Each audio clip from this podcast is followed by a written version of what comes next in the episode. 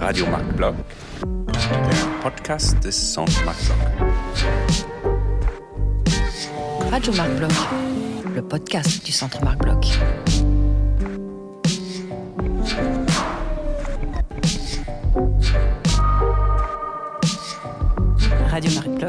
Bloch. Le podcast du Centre Marc Block. Le podcast du Centre Marc Bloch. Bonjour, bienvenue sur Radio Marc Bloch, le podcast du Centre Marc Bloch, le centre franco-allemand de recherche en sciences sociales à Berlin. Aujourd'hui, nous nous retrouvons pour un épisode de la rubrique Dialogue, la rubrique consacrée à l'échange avec un ou plusieurs scientifiques sur leurs travaux et les controverses qu'ils peuvent susciter dans l'espace scientifique ou dans l'espace public. Je suis euh, Marique Louis et avec euh, ma collègue Katia Genel, nous sommes ravis de nous entretenir avec le philosophe Souleymane Bachir Diagne, qui est de passage à Berlin pour la conférence de clôture des 30 ans du Centre Marc Bloch, hein, qui s'intitule Les sociétés européennes face à leur passé euh, colonial. Un grand merci, Souleymane Bachir Diagne, de ce temps que vous prenez pour nous éclairer plus en détail sur votre parcours, vos recherches et les perspectives qu'elles ouvrent dans le débat public.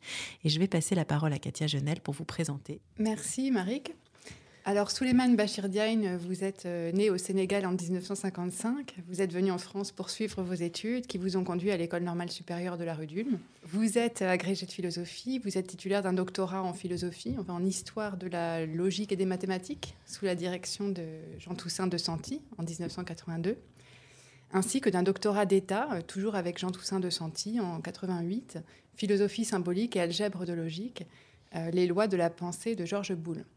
Vous avez enseigné l'histoire de la philosophie dans le monde islamique à l'université Cheikh Anta Diop de Dakar. Vous enseignez depuis 2001 aux États-Unis, d'abord à l'université Northwestern, puis depuis 2008 à la Columbia University de New York, au département de French Studies et au département d'études africaines. Euh, vos travaux portent euh, sur le champ de la philosophie des mathématiques et de la logique, sur la tradition de la philosophie du monde islamique et sur des questions comme celle de l'universel dans le, le contexte postcolonial. Parmi vos ouvrages, je cite votre livre d'introduction à l'œuvre du poète euh, philosophe euh, Mohammad Iqbal, qui s'intitule Islam et société ouverte, la fidélité et le mouvement dans la pensée de Mohammad Iqbal en 2001. Votre essai sur Léopold Sédar Senghor, L'art africain comme philosophie en 2007. Euh, L'encre des savants, réflexion sur la philosophie en Afrique en 2013. Et puis vos dialogues, euh, donc philosophie en islam et en christianisme avec Philippe Capel-Dumont. Euh, Enquête d'Afrique, universalisme et pensée décoloniale avec Jean-Loup Hamsel, et La controverse, dialogue sur l'islam avec Rémi Prague en 2019. Et plus récemment, vous avez écrit une autobiographie, Le fagot de ma mémoire, un parcours d'une grande richesse donc, et je laisse donc la parole à Marie Louis pour euh, entrer dans le vif du sujet. Alors, euh, j'aimerais qu'on commence cet entretien euh, par une question sur votre discipline, la philosophie. Donc, quand on pense au passé colonial de l'Europe, on pense immédiatement et peut-être à tort à l'histoire et à la contribution que peuvent faire les historiennes et les historiens. C'est peut-être moins évident euh, pour la philosophie. Alors, euh, qu'apporte selon vous cette perspective philosophique à, ces débats euh, historiques et, très contemporains? Vous savez, si vous prenez les philosophes africains et que vous les interrogez sur l'histoire de la philosophie, il est très probable qu'à un moment donné, ils vous parleront de Hegel et de ce que Hegel a écrit à propos de la philosophie et de l'Afrique. L'idée selon laquelle euh, l'Afrique était un continent qui ne pouvait absolument pas avoir euh, euh, hébergé euh, quelque pensée philosophique que ce soit. Et donc, la, philosophie a partie liée, en effet, avec le colonialisme. J'ai parlé de Hegel. Si on regarde Hegel, à un moment donné, il salue, c'est en 1830, il salue la conquête d'Alger par la France Mm.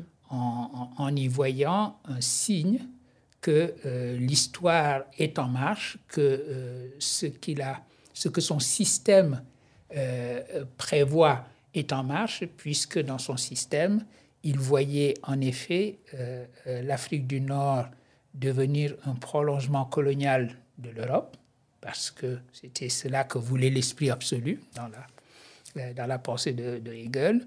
Euh, il considérait évidemment que euh, l'Égypte, qui avait une civilisation brillante, ne faisait pas partie du continent africain du tout. Et il considérait que ce qu'il appelait en revanche l'Afrique proprement dite, c'est-à-dire l'Afrique subsaharienne, euh, était désespérément dans, enfoncé euh, dans la nuit de, de, l'esprit. Et donc, ce moment de 1830, autour de 1830, est, correspond aussi au moment où se construit l'histoire de la philosophie comme étant l'essence même de l'Europe. Donc si je mets ensemble tout ce que je viens de dire, ce qui apparaît, c'est la chose suivante.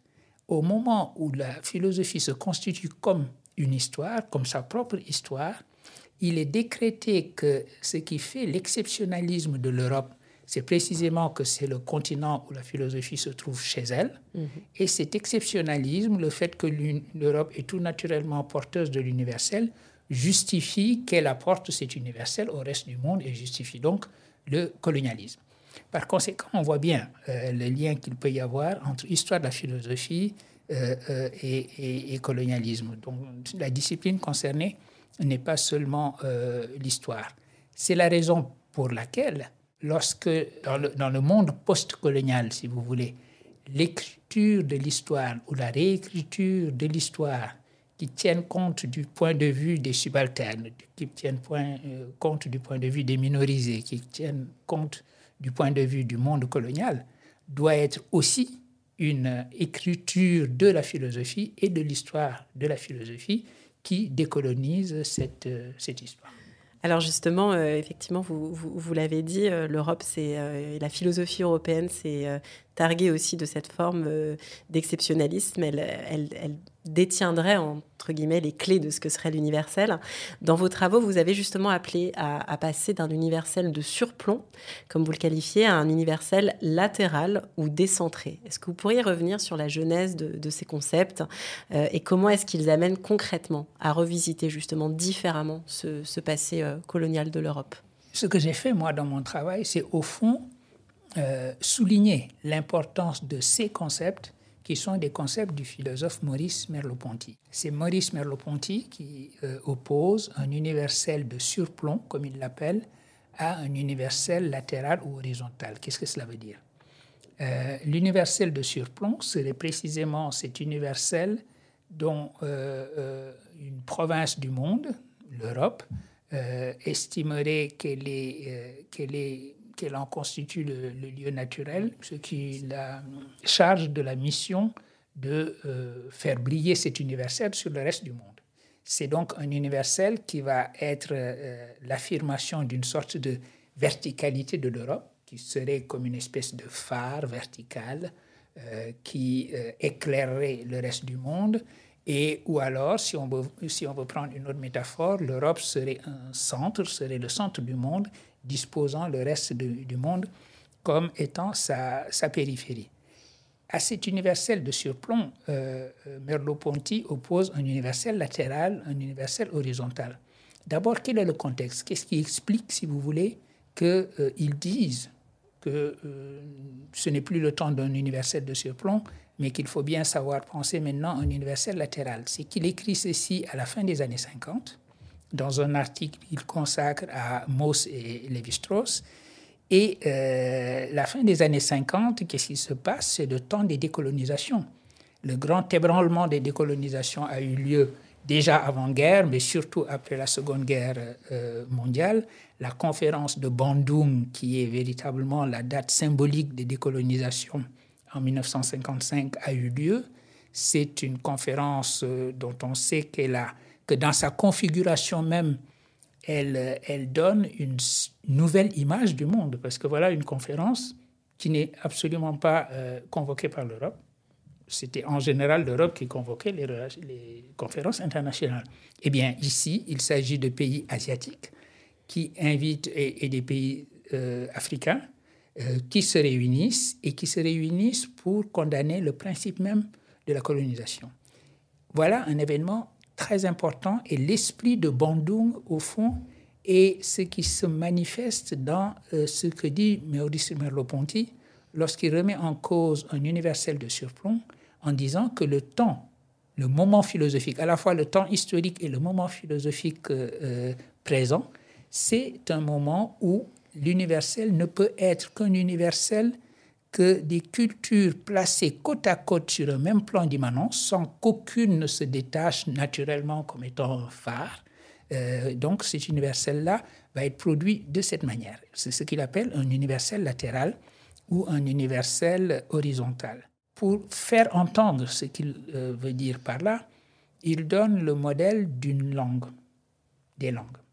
Il dit c'est comme sortir de sa propre langue pour apprendre une langue étrangère. Donc la rencontre des cultures, la négociation d'un nouvel universel, d'un universel, d'un horizon commun d'universalité, c'est la même chose qu'une rencontre entre des langues. Le modèle de la rencontre des langues, c'est la traduction. C'est comme s'il s'agissait donc de se mettre à l'œuvre dans euh, euh, une démarche, un atelier de traduction, si vous voulez, pour faire en sorte de faire advenir un universel qui soit véritablement un universel euh, euh, commun. Pour penser cet universel, pour pouvoir le mettre en chantier, il fallait commencer par décoloniser. Ça ne pouvait se penser que dans la décolonisation. C'est la raison pour laquelle, d'ailleurs, euh, il y a une phrase qui a été prononcée par Alioune Diop. Alioune Diop, c'est le fondateur de la revue Présence africaine, qui est devenue ensuite la maison euh, Présence africaine et euh, qui se trouve aujourd'hui sur la rue des Écoles, comme. Eh bien, Alun Diop a déclaré à peu près à la même période où Maurice Merleau-Ponty écrit, en 1959, que c'était maintenant le temps de désoccidentaliser pour universaliser. C'est une phrase intéressante et importante parce que euh, elle prenait le contre-pied absolu de la notion de mission civilisatrice. La notion de mission civilisatrice repose sur le fait que pour faire advenir l'universel dans le monde, il faut que l'Europe, qui en est naturellement euh, porteuse, euh, euh, apporte cet universel au reste du monde. Donc il fallait occidentaliser en quelque sorte le monde pour que l'universel puisse véritablement embrasser la totalité de la Terre. Et ce que dit Alun Diop, c'est prendre les choses en sens inverse, en disant non, il faut désoccidentaliser pour universaliser, c'est-à-dire faire en sorte que l'universel ne soit plus la propriété d'un lieu particulier, d'une province particulière du monde, pour que tout le monde soit au rendez-vous euh, euh, où on va forger ce rendez-vous qui est l'espace, qui, qui, a lieu dans l'espace où on va forger ensemble l'universel. Voilà un peu ce que l'on peut comprendre par universel horizontal, universel euh, euh, euh, latéral, dont le temps est venu. Alors maintenant, ma rencontre, moi, avec ces, concepts, vient de, de ma lecture d'Emmanuel Lévinas. C'est Emmanuel Lévinas, en lisant Emmanuel Lévinas, en lisant l'humanisme de l'autre homme, que mon attention a été attirée sur cette opposition entre un universel de surplomb identifié euh, au colonialisme et un universel latéral ou horizontal qui serait un universel de la rencontre, un universel de la négociation, un universel de traduction. Et parce que, et la raison pour laquelle euh, c'est, je dis que c'est Lévinas qui m'a amené à lire Maurice Merleau-Ponty, c'est que c'est lui qui cite euh, l'universel latéral de Maurice Merleau-Ponty pour dire que cet universel est, contradictoire, pour dire que l'universel ne peut pas être latéral, que par définition l'universel est toujours vertical et que même dans un monde décolonisé, il fallait que l'Europe continue de jouer le rôle de phare, sinon nous tomberions dans un monde totalement désorienté, un monde où, euh, dit-il, je le cite, je cite ces mots, un monde fait d'une sarabande de cultures innombrables, chacune se justifiant dans son contexte propre. Voilà ce que dit Emmanuel Lévinas. Voilà euh, l'opposition que j'établis dans mon travail entre cette affirmation d'un exceptionnalisme européen reposant sur euh, l'affirmation de la verticalité de l'universel, dont tout naturellement l'Europe est le, le centre et le porteur, et l'idée, difficile à penser, difficile à mettre en œuvre, mais absolument nécessaire dans notre monde postcolonial, d'un universel latéral ou horizontal tel que nous sommes appelés aujourd'hui à le penser et à le mettre en œuvre. Au Centre Marc Bloch, nous sommes très intéressés par la traduction. Et, euh, est-ce que vous pourriez nous en dire euh, un peu plus sur cette philosophie de la traduction qui sous-tend euh, vos, travaux, votre pensée de l'universel Parce que la traduction peut aussi bien être pensée du côté de l'hospitalité que du côté de la violence. est-ce que vous avez des exemples en fait de, de problèmes de traduction qui vous ont donné particulièrement à penser? Vous avez mille fois raison. Donc, d'abord, pourquoi la traduction? Parce que, effectivement, si nous estimons, comme je viens de le dire, que notre monde d'aujourd'hui, le monde post-Bandung, le monde d'après Bandung, c'est le monde du pluriel. Le monde aujourd'hui est pluriel, il est, c'est un monde décentré, et donc il faut en prendre son parti, de toute façon. Mais est-ce que ça va être un monde désorienté, comme disait euh, euh Lévinas? Non parce que ce monde a besoin d'être euh, orienté vers un même horizon d'universalité. Donc voilà un peu euh, comment je pense les choses. Si on prend le modèle des langues pour penser justement le pluriel du monde, le, monde est, pluriel, ça veut dire que euh, nous parlons des langues différentes. Et d'ailleurs, les, le mythe biblique de Babel l'indique bien. Le mythe dit au fond que notre condition humaine, c'est d'être divisé en des tribus et des nations différentes par la fragmentation des langues que nous parlons. Nous sommes condamnés à être dans la confusion de nos langues. Comment surmonter la confusion de nos langues Qu'est-ce qui se passe après Babel si nous prenons conscience du fait que notre condition est une condition post-babélique? Eh bien, pour reprendre un titre de euh, Steiner, philosophe de la traduction comme vous savez, après Babel, c'est le titre de Steiner, et Barbara Cassin ajoute traduire. Donc après Babel, ce que nous avons pour reconstituer une unité là où il y a une fragmentation et une dissociation, c'est la traduction. Euh, Umberto Eco a dit que la langue de l'Europe, c'était la traduction. Ngugi wa Thiong'o, le Kenya, a dit mieux, il a dit la langue des langues, c'est la traduction. Donc ce qui reconstitue une forme d'unité humaine, c'est la traduction. Et de ce point de vue-là, on peut dire que la traduction est un humanisme en entendant le mot humanisme dans le sens précis où il s'agit de reconstituer une idée d'humanité. Dont d'ailleurs, je l'ai dit entre parenthèses, nous avons fortement besoin aujourd'hui. Nous avons besoin de penser l'humanité comme une seule et même espèce et de penser que cette humanité est un sujet politique. Ceci donne une, une image de la traduction comme réparation reconstitution d'une unité perdue. Euh, on a l'expérience que la traduction, c'est aussi de la violence. Ça n'est pas aussi rose apparemment que je semble le dire. Vous pouvez avoir des traductions qui sont des traductions euh, euh, justement négatives, des traductions qui, qui essayent de, Par exemple, je vous donne un exemple.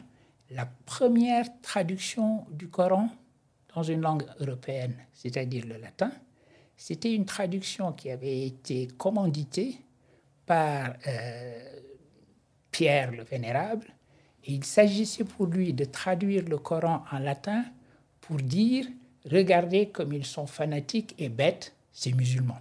Ça veut dire que vous aviez un type de traduction qui était là euh, euh, une traduction violente où il s'agissait de mettre celui que l'on traduisait sous son plus mauvais jour.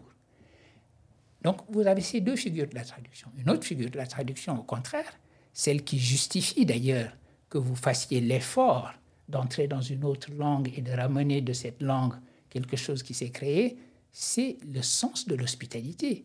Vous souhaitez donner hospitalité dans une langue donnée, dans la vôtre, à ce qui s'est pensé, ce qui s'est créé, euh, et ce qui s'est écrit dans une autre langue. Vous avez ces deux aspects de la traduction, ces deux euh, euh, visages de la traduction. Pour prendre notre monde moderne et revenir à l'idée que la traduction, c'est la manière de reconstituer une forme d'unité dans le monde postcolonial. Vous pouvez avoir dans l'espace colonial une traduction qui soit violente, c'est-à-dire une traduction qui qui euh, soit phagocytose et capture. En gros, le travail que qu'une ethnologie coloniale à, mener à un moment donné.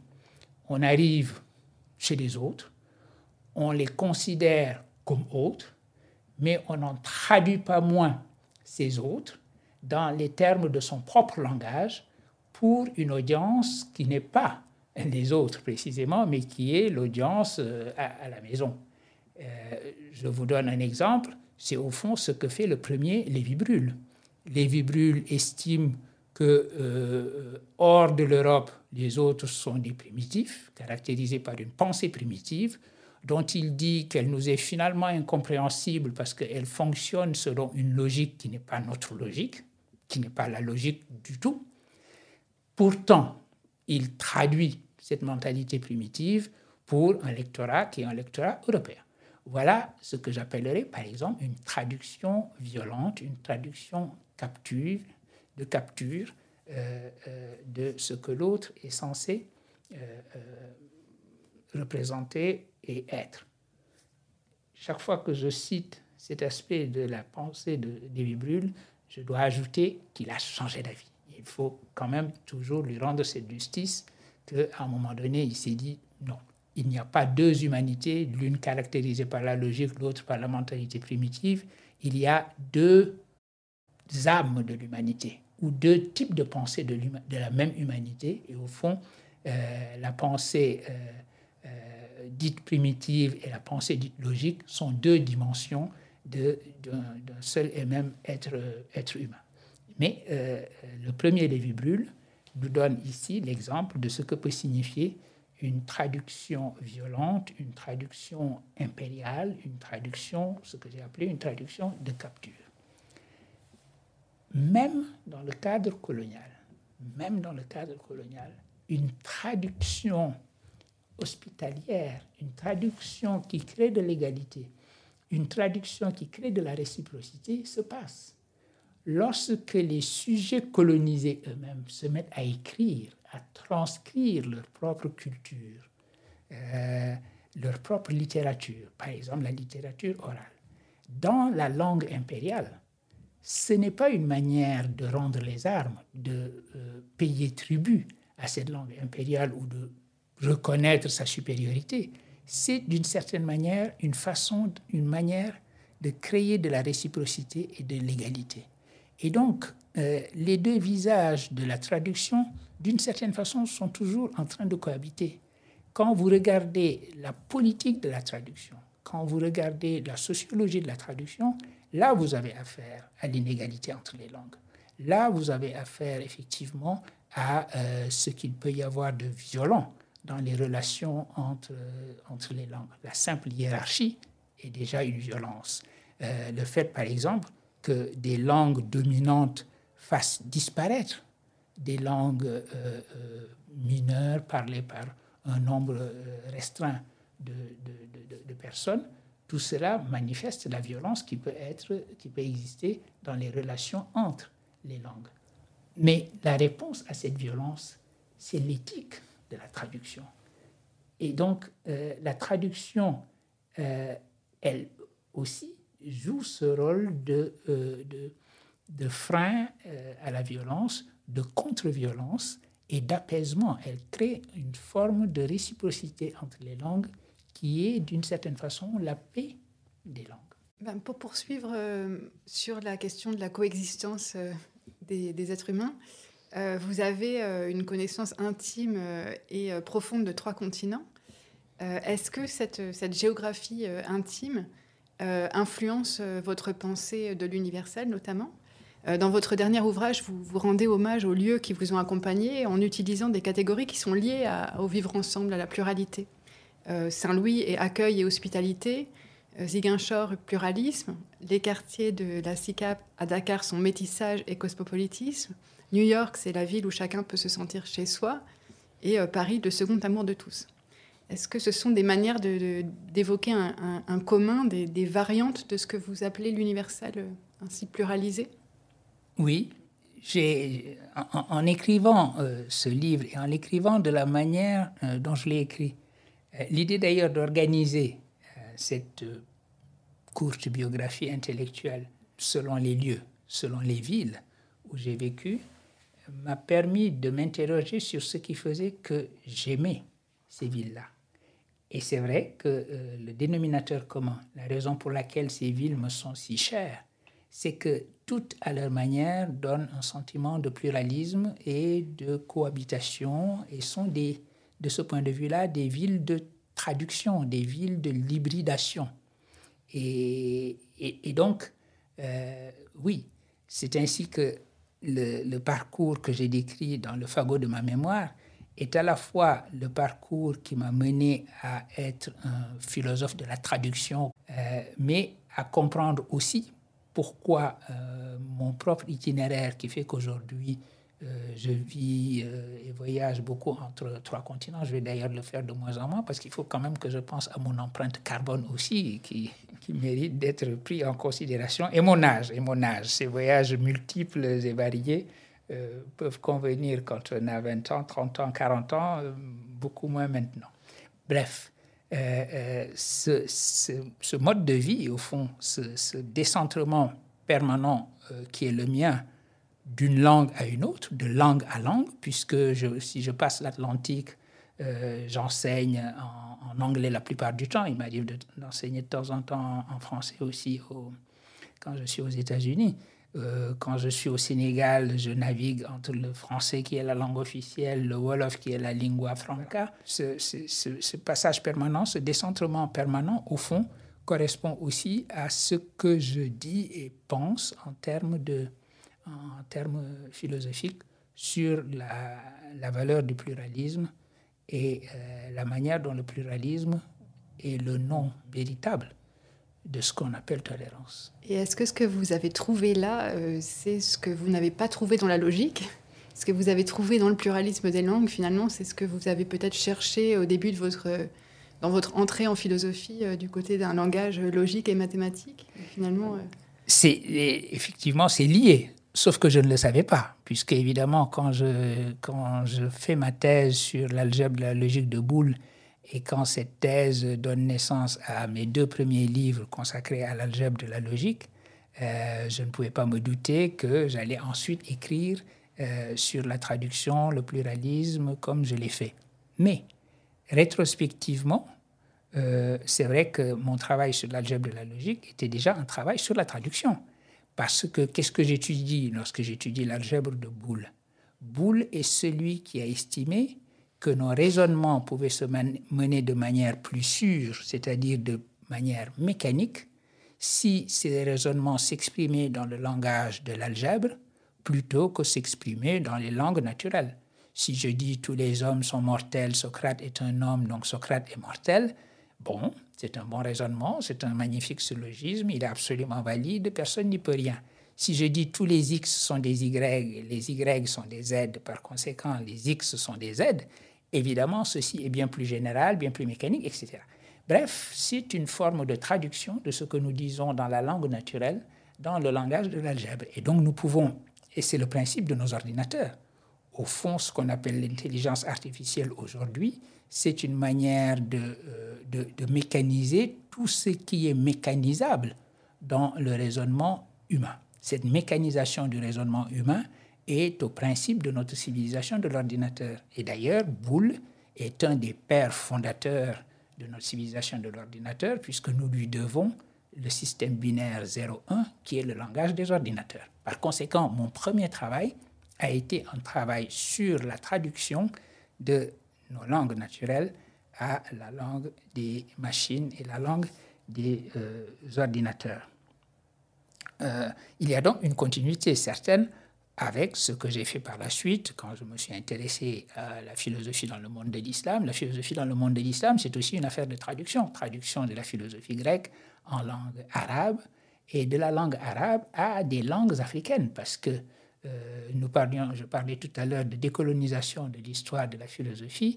Il faut s'aviser que, contrairement à la manière dont l'histoire de la philosophie a été construite comme une affaire strictement européenne, venue de la Grèce, euh, antique jusqu'à notre modernité, mais en restant toujours sur ce qui était censé être son sol naturel, c'est-à-dire le sol européen, c'est simplement faux.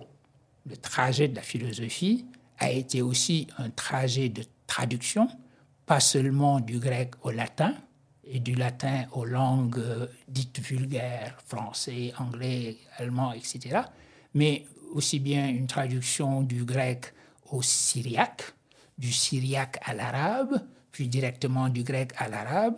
Et euh, c'est sous cette forme-là que la philosophie euh, grecque est arrivée jusqu'au cœur de l'Afrique, jusqu'à Tombouctou, la capitale intellectuelle des empires du Mali et de l'empire Sonrai.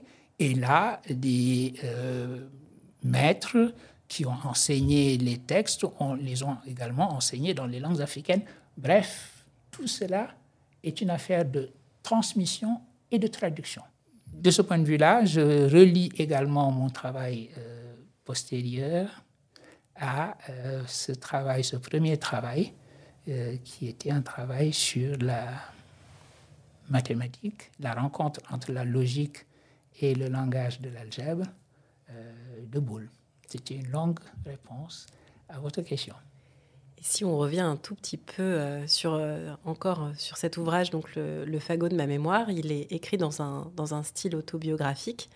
C'est un, autre langage aussi. Euh, est-ce que c'est un meilleur langage pour transmettre les idées parfois plus complexes, exprimées en philosophie ou dans les sciences sociales? Pourquoi est-ce que vous avez aussi opté pour ce, pour ce format spécifique et ce langage spécifique qui est, est l'autobiographie et, l'usage du jeu? Vous savez, non, non.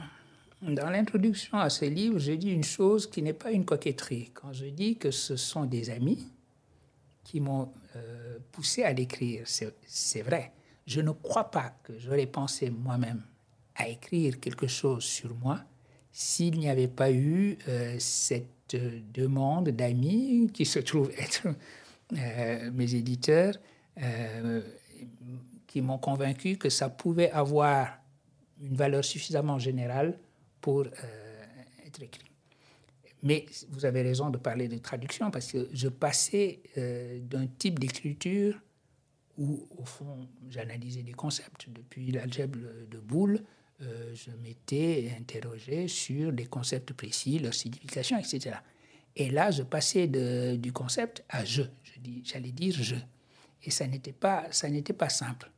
Et d'abord, pourquoi? Pourquoi est-ce que à raconter ma propre vie, ma propre démarche, si ce n'était, ça a été l'angle que j'ai adopté finalement, si ce n'était pour expliquer euh, que j'ai écrit ce que j'ai écrit.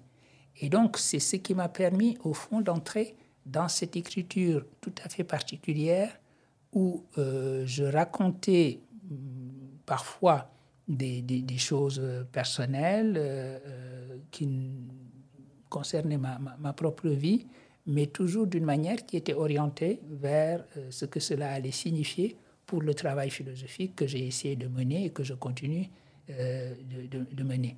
C'était donc un exercice euh, différent, c'était un exercice de traduction, comme vous avez dit, ou de clarification. Je me clarifiais à moi-même ce qui avait été ma démarche d'une certaine façon. Par exemple, ce que je vous ai dit là sur ma rencontre avec euh, ces pages, ce texte très court de Merleau-Ponty, mais qui s'est avéré extrêmement important pour moi, euh, c'était véritablement un, concours de circonstances que, je devais, que je devais raconter. Et le premier livre, le premier article, article que j'ai présenté, que j'ai écrit lorsque j'ai lu Emmanuel Lévinas se moquant de l'universel latéral, je me rends compte que ce que j'ai écrit par la suite était un développement de ce qui était en germe dans ce premier article. Et donc le travail que j'ai mené, en effet, était un travail de clarification. C'est ce qui a justifié euh, cette, euh, cette décision qui avait été la mienne de, de, de, me raconter. Euh, je me suis expliqué à moi-même et au fond, c'est ainsi que ce livre a été très bien reçu parce que au-delà de ma personne, il racontait aussi, euh, il disait aussi la sociologie de ceux qui, comme moi, sont, des, intellectuels africains nés autour des indépendances. Il y a dans, dans, vos écrits, et notamment euh, dans votre rapport à l'histoire de la philosophie, deux attitudes. Il y en a une dont vous venez de faire preuve encore une fois, qui est vraiment un souci extrêmement précis de comprendre l'autre, de le traduire de façon la plus hospitalière possible. Euh, d'un autre côté, euh, vous, ne refusez jamais de voir les rapports conflictuels qui, structurent euh, les cultures. Et, ma question, c'est est-ce que le, cette volonté de dialogue est pour vous une réponse, ou peut-être la réponse la plus raisonnable à cette, cette, structure conflictuelle que vous reconnaissez Est-ce qu'il y aurait d'autres réponses? Est-ce que, c'est pas est-ce que vous ne courez pas le, risque de, de, de, minimiser en fait ces rapports de violence dont pourtant vous faites état c'est effectivement le, danger. Euh, je suis d'accord avec vous parce que euh, je dis aussi que euh, nous sommes aujourd'hui victimes de notre tribalisme, donc la fragmentation du monde, j'en parle. Elle est d'abord visible, elle est réelle, elle est effective. Et je dis aussi, en effet, qu'il faut surmonter cette fragmentation en euh, se donnant une idée d'humanité et en faisant de l'humanité un principe politique. Pas seulement une idée régulatrice à la Kant, mais un principe politique. Il faut que l'humanité, par exemple, sur l'environnement, sur la crise sanitaire, prenne des décisions en tant qu'humanité.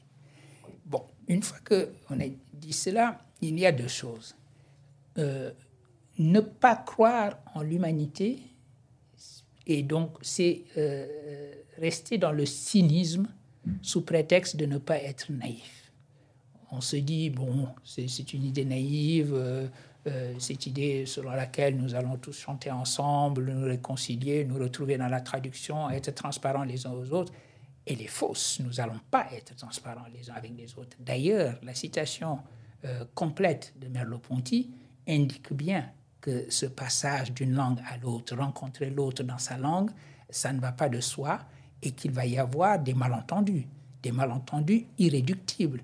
L'intraduisible est irréductible. L'intraduisible, c'est pas ce que on, qui est intraduisible en attendant qu'on arrive enfin à le traduire. Il est constitutif de la relation même de la, de la traduction. Ça, c'est un, euh, c'est un premier aspect. Le deuxième aspect, c'est que la structure du monde est une structure profondément inégalitaire. Senghor, vous avez rappelé euh, l'importance que la pensée de Senghor a pour moi, en particulier ce que Senghor dit de la visée d'une civilisation de l'universel. Il est à la fois chantre de la civilisation de l'universel et tout à fait euh, lucide sur la division du monde selon ce qu'il appelle la ligne de partage, la ligne d'injustice nord-sud. Et donc, ça veut dire que l'injustice et les inégalités à l'intérieur des nations l'injustice et les inégalités entre les nations, il en est parfaitement conscient. Et il faut savoir que le combat pour cette humanité une, c'est un combat contre les inégalités, contre tout ce qui fragmente l'humanité. Et donc, ne pas en donner une, une, une vision un peu euh, idyllique en ayant l'impression qu'il suffira de nous entre-traduire pour nous entendre. Non, Peut-être que si je vous traduis, à ce moment-là, ça me donnera d'autant plus de raisons de, euh, de, de, me battre contre vous. Euh, mais dans tous les cas de figure, ce sera une manière de parler même langage. Et construire avec cette possibilité de parler même langage, la possibilité d'un universel de la négociation, un universel de la traduction, tout en sachant, tout en prenant parfaitement en compte tout ce qui nous fragmente, tout ce qui nous divise, tout ce qui fait de nous des tribus. Donc, comprendre que nous sommes en effet des tribus, mais que notre visée et notre destination, c'est l'humanité, ce n'est pas être naïf, c'est au contraire mesurer tout le chemin qu'il y a à parcourir, mais se donner ce chemin-là comme orientation, parce que sinon on est dans le cynisme et le fatalisme. Le cynisme qui consiste à croire que la fragmentation est euh, irréversible et qu'on n'y peut rien, euh, euh, cela, il faut prendre la décision, c'est presque une décision éthique d'abord. C'est un leap of faith, c'est véritablement un pari que l'on fait sur l'humanité.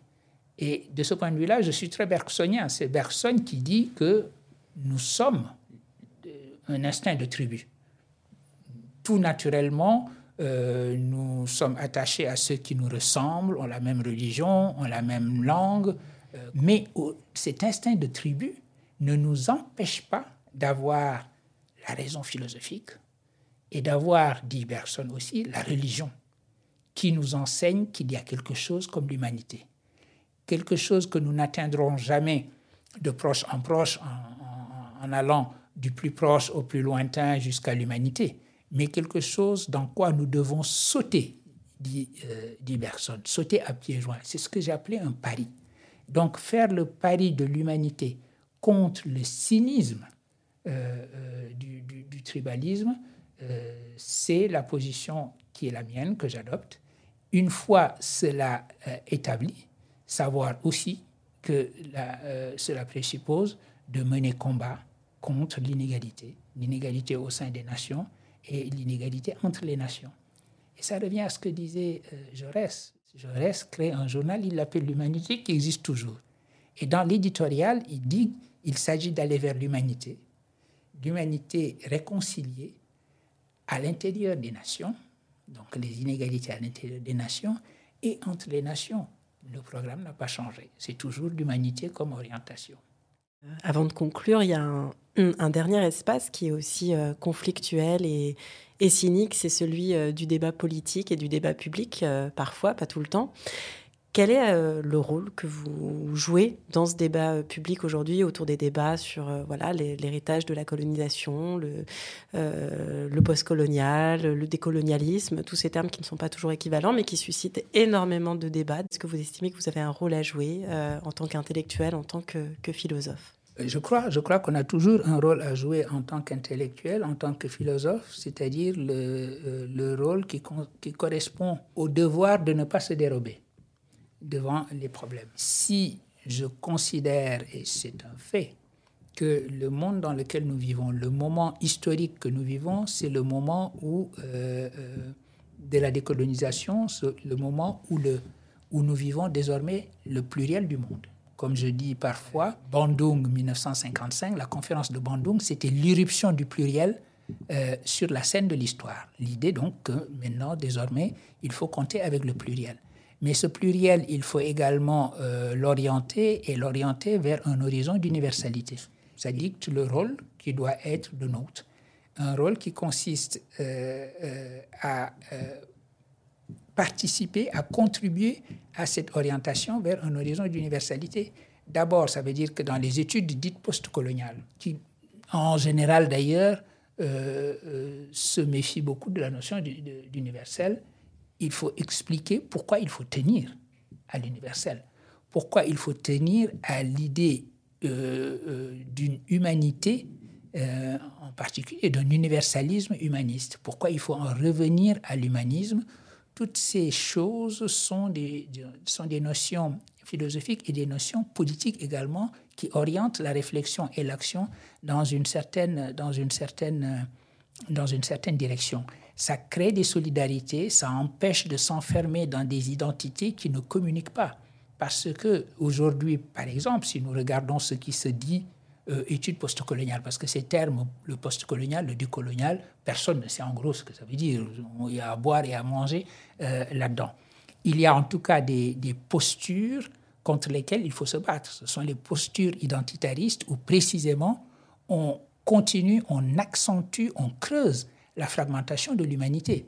Estimer que nos, ce que nous appelons nos expériences dans ces, dans ces études-là, mon expérience en tant que noir, ton expérience en tant que femme, ton expérience en tant que ceci ou cela, t'enferme précisément dans cette expérience. Et la chose, la dernière chose que tu voudrais, c'est que quelqu'un entre dans cette expérience, en parle, écrive à son propos, etc.